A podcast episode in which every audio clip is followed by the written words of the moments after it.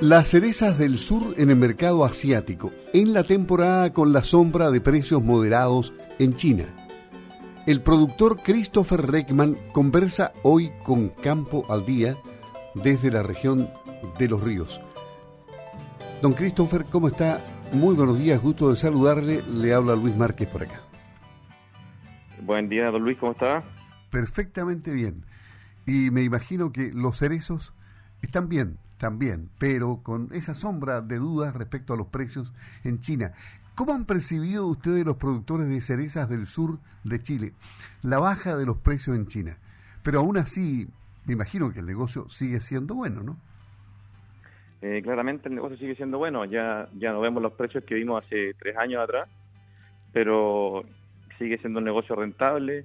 Yo creo que los precios van a, se van a moderar no van a volver a ser los que fueron hace tres años atrás, como le comentaba, pero sigue siendo un negocio atractivo. ¿Y, cuáles, a su juicio, serían las motivaciones que existieron detrás de esa información falsa respecto a que se habían encontrado trazas de COVID-19 en el producto chileno? ¿Qué conjeturas se han hecho ustedes como productores? Pues hoy día, la verdad, nosotros igual nos va a golpear un poco esa información porque eh, si te dicen que, no sé, por, dar un ejemplo, te dicen, oye, eh, aquí en Chile dijeran la, si la carne brasileña tiene un virus, por dar un ejemplo, y a, las dos semanas después te dicen, te hacen una, una campaña y dicen, no, ¿saben que es mentira? Eso, hacer la carne brasileña viene buena. Uno queda en la cabeza con el pensamiento ahí, por eso yo pienso que va a costar un poco que la, gente china vuelva ¿no? a consumir la cerveza chilena como la consumía antes, pero yo creo que esto va a ser cosa de tiempo, ¿no? Una, una, unas dos temporadas más deberíamos estar de nuevo ya estables, pero como le decía, los precios no van a volver a ser los que fueron hace tres años atrás. Por eso la, la diversificación de mercados sería buena, ¿no? Exactamente, hoy día hay que empezar a explorar nuevos mercados. Yo creo que India, por ejemplo, un mercado que está en blanco todavía, y la idea es jugar un poco, bueno, nosotros exportamos con Ranco y Ranco jugó con la fruta en distintos orígenes, o perdón, de distintos destinos, perdón. ¿Cómo? La fruta nuestra la exportamos con Ranco y Ranco eh, jugó nuestra fruta en distintas canastas, como por decirlo así. Fuimos para Asia, fuimos para Europa, eh, a otros países, perdón, a China, eh, un poco frutas para Estados Unidos también. La idea es buscar abrir el abanico para poder llegar a un, a un retorno eh, que, que va a andar, yo, creo que este año debería andar entre los entre los 4 y 5 dólares.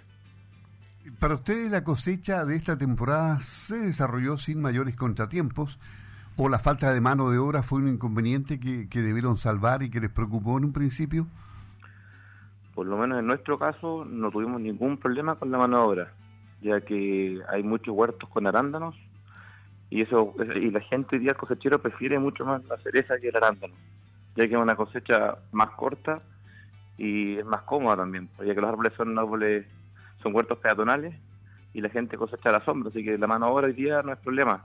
Y aparte está llegando mucha gente de la zona central que termina de cosechar y se vienen avanzando hacia el sur o sea, verdaderos eh, equipos, digamos, cuadrillas de, gente que llega desde la zona central al sur. Exactamente, y hoy día, o, sea, me llaman, me llaman contratistas, por ejemplo, traen grupos grupos completos de gente, vienen con alojamiento, con todo, o sea, eh, esta vez bien completo el tema. Así que no creo que tengamos problemas de aquí a futuro en el tema de la cosecha. Y, otro problema, ¿cómo manejaron ustedes la plaga de la drosófila Suzuki o mosca de las alas manchadas? Que para los huertos familiares que no tenían eh, cómo manejarse desde el punto de vista técnico o científico, no, no sabía mucho del tema, eh, fue un problema, pero da la impresión de que para, para los productores como ustedes, este fue un tema bien manejado, ¿no? ¿Cómo lo hicieron? Bien, la, la verdad que nosotros ya estábamos familiarizados con la mosca hace dos años atrás ya la conocíamos de hecho, igual tuvimos incidencia, pero muy baja. Hace un año atrás, si no me equivoco, el SAC todavía la monitoreaba, hoy día ya no la monitorean. Y la verdad es que hay que ser muy ordenado, no hay riguroso en las aplicaciones de insecticidas, ya que esta mosca se reproduce cada 10 días. O sea, hay que ir cortándola cada 8 días aplicando para yo no darle espacio a que se siga reproduciendo. Y ahí ya lo voy cortando y la manejo a raya. Sí, porque cada, cada hembra pone 300 huevos, creo. Sí, sí, es, bien, es, por eso digo, se reproduce muy fácilmente y muy rápidamente también. Por eso que la idea es cada ocho días aplicar y corto la cadena reproductiva. ¿En qué momento se encuentran hoy las plantaciones de cerezos de la zona sur? Eh, ¿Ya están consolidados con rendimiento a plenitud? ¿Y cuáles son las proyecciones de crecimiento respecto a hectáreas, en el caso personal, por ejemplo, o lo que usted ve en la zona? Yo sigo viendo que, seguimos creciendo ahora con este, con este con este nuevo golpe de China, a lo mejor va, se va a mesurar un poco más la cosa, se va, se va a, estabilizar, a controlar, no va a seguir creciendo como estaba creciendo hace dos años atrás. Pero, pero yo creo que sí va a seguir, va a seguir en alza, pero más moderada. Y no, por ejemplo, nosotros tenemos eh, día vamos con 15 hectáreas ya plantadas y ahí analizando seguimos creciendo, pero, pero bien seguros y tranquilos porque hoy día nosotros buscamos calidad y cantidad. Antes se hablaba de 8 toneladas por hectárea, hoy día hay que hablar de 15 toneladas por hectárea de un buen calibre para que el precio no, no sea tan incidente y uno esté tranquilo. En consecuencia, eh, el futuro de las cerezas se ve bueno.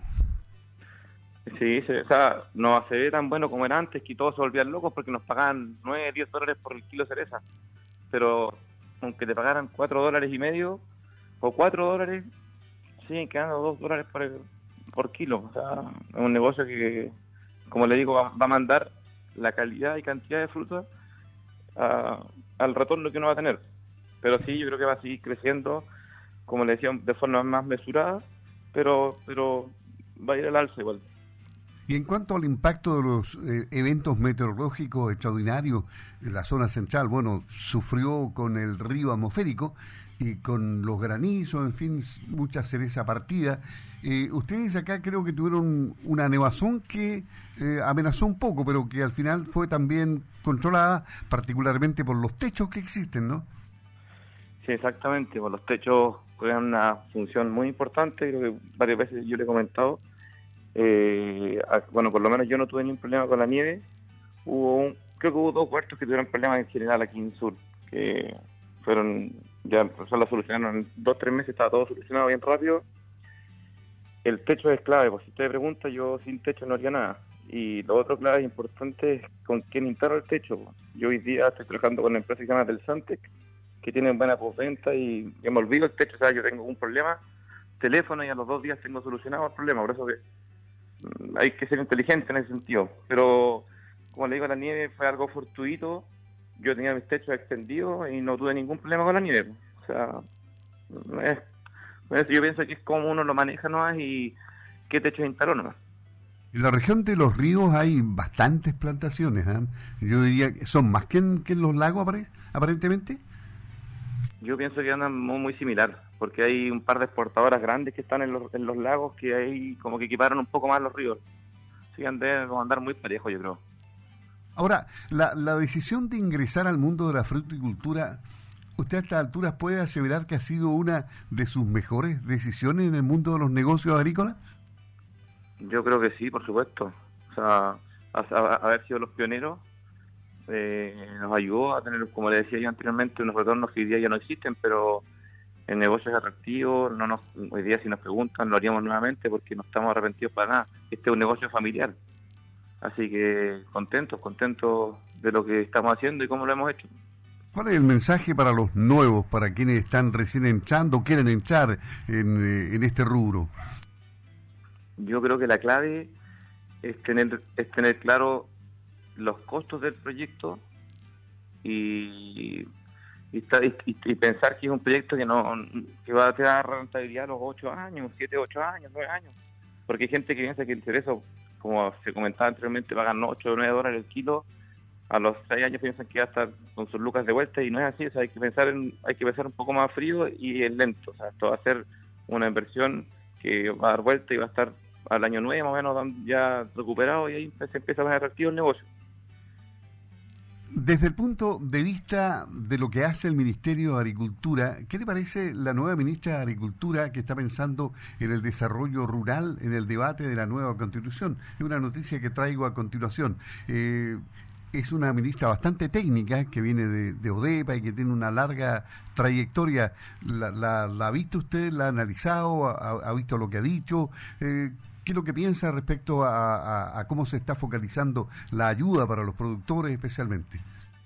Yo pienso que eso es clave, tener el apoyo, el apoyo del gobierno eh, va a ayudar a que la gente se empiece a traer a cosas más grandes, porque hoy día, por ejemplo, como usted me decía, el tema de la cereza, eh, hay que tener espaldas muy grandes para poder entrar a este negocio, así que la gente mediana tuviera un, apoyo un apoyo del, gobierno, podríamos tener pequeños productores y a lo mejor aquí en el sur tener una cantidad más importante de hectáreas para poder eh, producir y, negociar mejores precios y todo eso, pero el gobierno apoyando a los más chicos, a lo mejor esto se pondría más interesante, creo yo.